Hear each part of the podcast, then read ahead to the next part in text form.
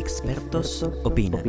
Esa es la conclusión de un nuevo estudio. y un estudio científico multidisciplinario. El grupo de investigación ProPública No hables como uno de ellos, no eres así. Yo siempre he estado en contra de esas ideas. Let me tell you something about the nature of chemicals, man. Es que son tantas maneras de pensar. Tantas perspectivas para un mismo tema. Por eso nació este podcast. Queremos ofrecerles la imagen completa.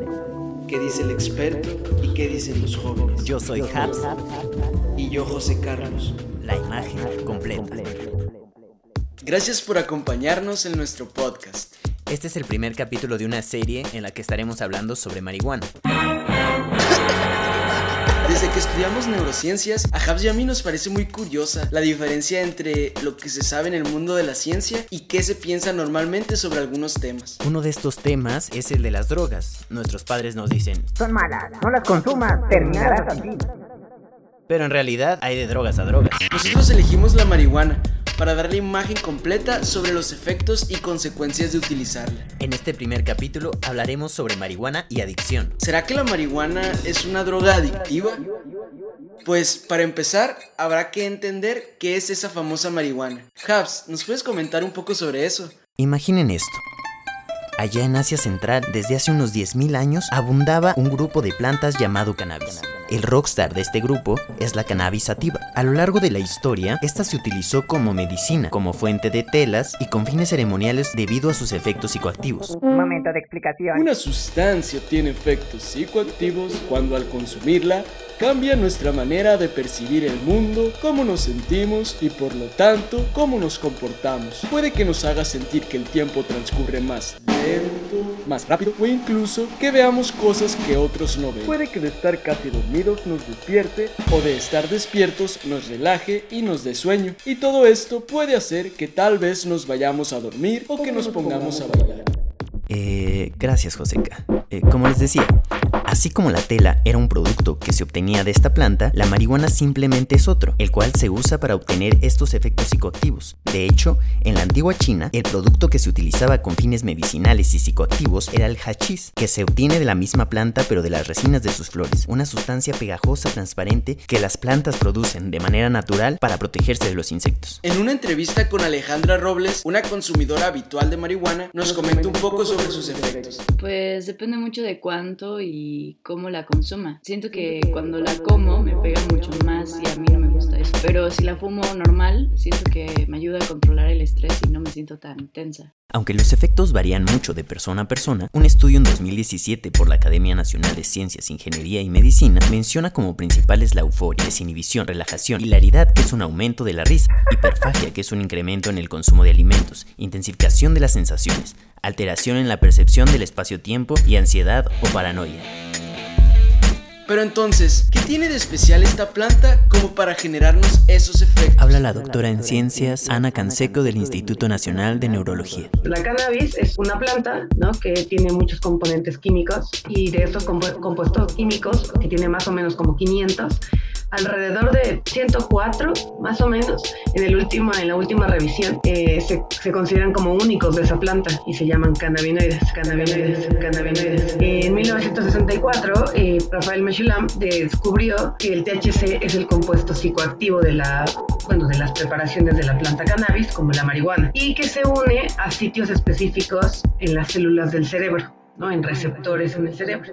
Una vez que se descubrió que el culpable era el THC, O tetrahidrocannabinol. pues se empezó a investigar qué tenía de especial este compuesto para generar estos efectos en el cerebro. Entonces se descubrió algo muy interesante. Resulta que en nuestro cerebro se produce un tipo de cannabinoides que son esenciales para su funcionamiento. A estos cannabinoides naturales, junto con sus receptores, que son los lugares donde se pegan para realizar sus efectos, se les conoce como sistema endocannabinoide. Endo viene del griego y significa interno o propio, es decir, que es interno o propio del cuerpo. Lo interesante es que son estos mismos receptores a los que se une el THC. En otras palabras, lo único que el THC está haciendo es alterar un proceso que de manera natural está ocurriendo en el cerebro. Resulta que los receptores a los cannabinoides, a los endocannabinoides, a nuestra marihuana natural, están por todos lados del cerebro. Están en, no nada más en el área que causa la euforia, sino están en muchos otros lugares del, del cerebro porque los endocannabinoides son grandes moduladores de la liberación de muchos neurotransmisores, de GABA, glutámico, de acetilcolina, de dopamina, de norepinefrina, de serotonina. Entonces, aunque son efectos, digamos, no muy espectaculares, no muy dramáticos, pero sí se pueden ir afectando dependiendo de la cantidad de THC, sobre todo, ya saben, el THC es el principal alcaloide psicoactivo de la, de la marihuana y es el que se usa para cualquier tipo de experimentos. Entonces, depende de la cantidad de THC que esté circulando por el cerebro, entonces se van a ir afectando con mayor magnitud estos efectos de liberación de neurotransmisores y eso puede traer complicaciones en, en muchas funciones. Esa fue la doctora Herminia Pasantes, investigadora emérita del Instituto de Fisiología Celular de Luna. Imaginemos a nuestro cerebro como una banda. Esta banda tiene vocalista, guitarrista, baterista y bajista, así como el objetivo de nuestro cerebro es permitirnos pensar, movernos, sentir y muchas otras cosas, el objetivo final de cualquier banda es hacer música. Si pensamos en los endocannabinoides como los integrantes de la banda y a los receptores como los instrumentos, ellos están actuando de manera organizada para crear un tipo de música.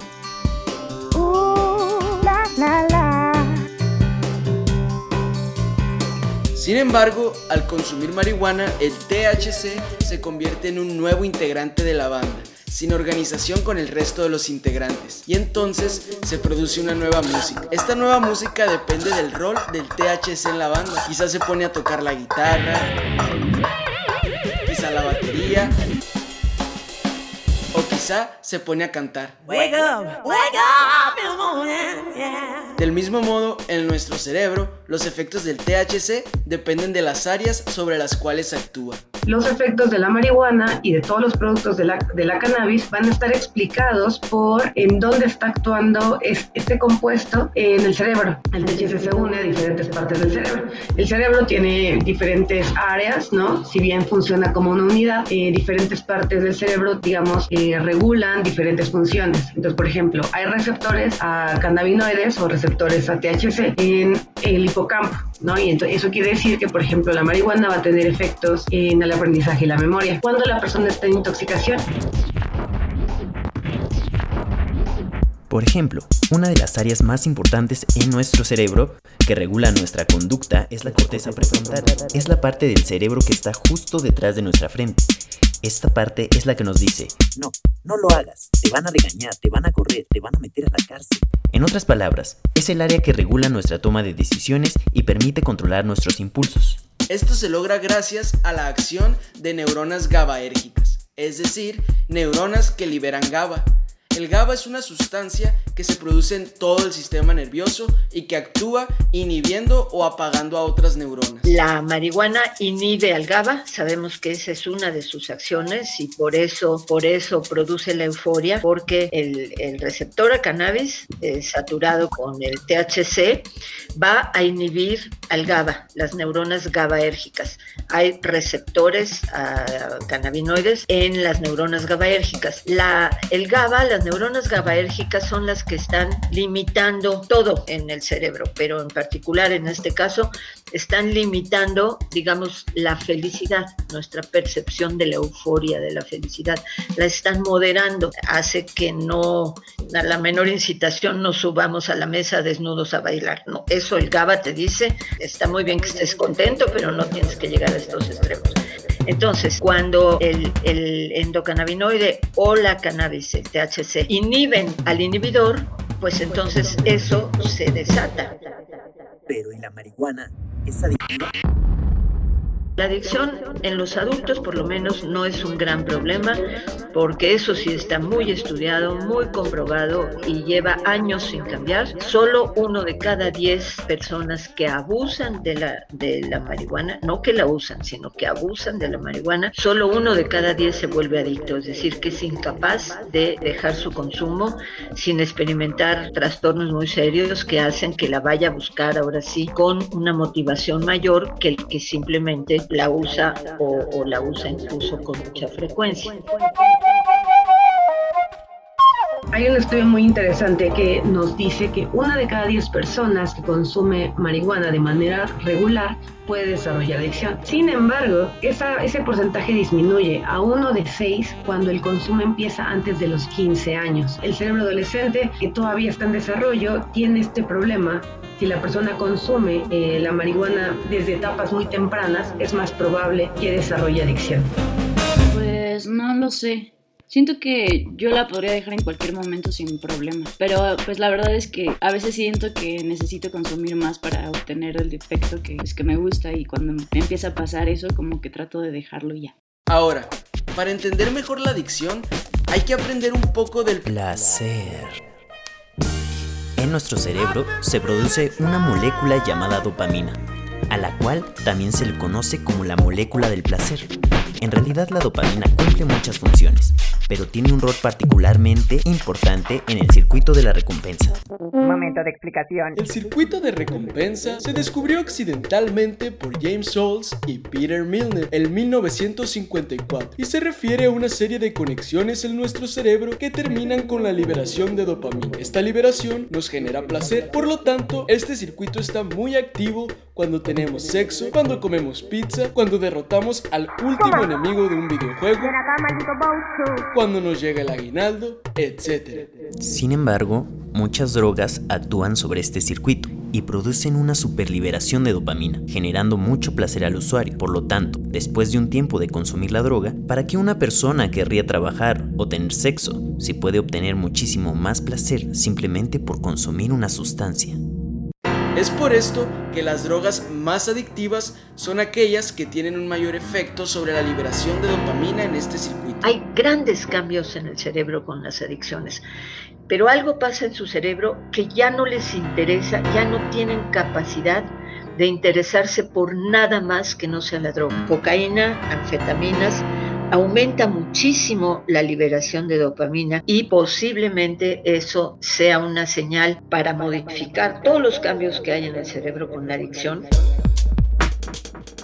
Pues la consumo habitualmente, un, porrito diario, a veces dos. Me ayuda a dormir y me hace no estar tan estresada. Para entender qué es la adicción, utilizaremos la quinta edición del Manual Diagnóstico de Enfermedades Mentales o DSM-5. Este es el libro con la información que se utiliza internacionalmente por psiquiatras y psicólogos para diagnosticar enfermedades mentales. O sea, aquí está descrito de manera oficial las características de las distintas enfermedades, incluyendo tus más grandes fobias. Bueno, no todas.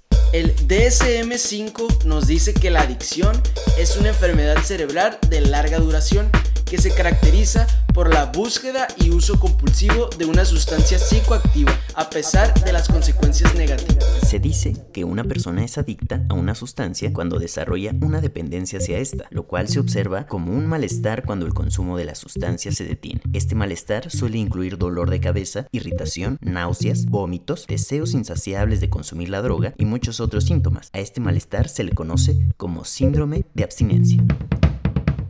La adicción sí es, un, es una enfermedad cerebral, pero para poder evaluar, eh, digamos, cuando una persona está abusando de una sustancia o es dependiente de una sustancia, pues más bien ahí se ve por los problemas asociados. Cuando la persona pierde el control del consumo, cuando la persona, cuando la persona empieza a anteponer su consumo ante cualquier otra actividad de su vida, ¿no? Cuando empieza a tener problemas sociales, se empieza a considerar un patrón de abuso. Y cuando ya una persona eh, con el tiempo se vuelve dependiente a la sustancia, pues sí se va a manifestar con el síndrome de abstinencia. Es por este síndrome que la adicción se considera una enfermedad reincidente, es decir, cuando la persona parece que está logrando dejar la sustancia, vuelve a caer con tal de evitar este malestar. Por lo tanto, otra manera de saber qué tan adictiva es una droga es por la intensidad del síndrome de abstinencia que se desarrolla cuando se deja de consumir. Entonces, ¿qué pasa con la marihuana y el síndrome de abstinencia? Y el síndrome de abstinencia no es tan dramático como en otras drogas, eso es cierto. Sí está constituido por una disminución importante en el apetito, cambios de humor, principalmente irritabilidad, que pueden llegar a un tipo de agresión, problemas en el sueño, sobre todo insomnio, eh, dolores de cabeza y algo muy importante que es el craving. El craving es el deseo incesante, incesante por volver a consumir. Es una característica de todas las drogas de abuso y también de la marihuana. Entonces, es cierto que, bueno, este síndrome de abstinencia no es tan dramático, pero es un síndrome de abstinencia, por lo cual no podemos decir que la marihuana no produce adicción. Al contrario, tenemos que decir que sí lo hace y que puede tener problemas asociados a su uso. Tampoco es una droga que eh, en el momento de la abstinencia sea de tal naturaleza disfórica, de tal naturaleza difícil de sobrellevar, que haga que las personas salgan a conseguir la marihuana como de lugar. Eso pasa con otras drogas, eso pasa con las anfetaminas, eso pasa con la heroína y los opioides, pero en el caso de la marihuana es muy no conocido, sino documentado, que la abstinencia sí provoca algunos problemas, desde luego, porque la marihuana está afectando circuitos y receptores en el cerebro, desde luego, pero no tiene un síndrome de abstinencia tal que, que, ya no le importe a la persona lo que le pueda suceder, o sea, que su percepción de riesgo sea tal que no le importe lo que tenga que hacer con tal de ir a conseguir la marihuana. No, en realidad no, no he llegado a sentir ningún malestar. A veces creo que puedo controlarme poco o que, no sé, que estoy muy nerviosa, pero la verdad es que siempre fui así. Pues la conclusión es que el uso de la marihuana controlado en los adultos no tiene ningún peligro más que en el pobre uno de 10 que va a entrar en adicción y que va a necesitar ayuda. En los adolescentes ni siquiera sabemos bien, porque como los endocannabinoides tienen que ver con la eh, maduración del cerebro y en particular con la de la corteza prefrontal media, que es la que tiene que ver con la toma de decisión, la percepción de riesgo, el control de impulsos. Entonces, desde luego, el consejo para los adolescentes es espérense. Cuando tengan 21 años y tengan su cerebro ya maduro, pues entonces ya pueden hacerlo con menor peligro. La percepción de riesgo es que tanto las personas consideran que es peligroso consumir sustancias. Y la, y la marihuana es tradicionalmente una droga que tiene muy baja percepción de riesgo. Aunado a, a que se pensaba que no causaba adicción, pues claro, las personas pensaban que no tenían ningún problema. Y entonces, como digo, no se trata de prohibir, no se trata de satanizar, como en algún momento se intentó hacer en la historia de la marihuana, ¿no? Por ahí hay una película que se llama Reaper Madness, en donde se proponía que el consumo de marihuana llevaba a la psicosis, ¿no? Lo cual no es cierto. Pero tampoco podemos decir que es inocuo, porque al decir que no provoca nada, al decir que no provoca adicción, disminuye considerablemente la percepción de riesgo. Y esa percepción de riesgo, pues va a tamizar lo que las personas evalúan cuando quieren o cuando están en la posibilidad de probar la sustancia o de seguirla consumiendo. Aunque la marihuana sí genera adicción, es mucho menos adictiva que otras drogas, como el alcohol, la nicotina y la cocaína. Pero este grado de adicción y las consecuencias negativas de consumir marihuana son mayores entre más jóvenes somos, porque nuestro cerebro aún no está del todo maduro. El consumo frecuente de marihuana lleva a una resistencia de los efectos psicoactivos que experimentan las personas. Quiere decir que con el tiempo la persona necesita dosis cada vez más altas para obtener los mismos efectos. Esto ha llevado a que por medio de manipulación humana se desarrollen nuevos productos derivados de la cannabis, con contenidos de THC cada vez más altos. En el próximo episodio hablaremos sobre estos nuevos productos y sobre las repercusiones que tiene su consumo. Ha sido todo por hoy, esperamos les haya gustado. Esto fue La Imagen Completa.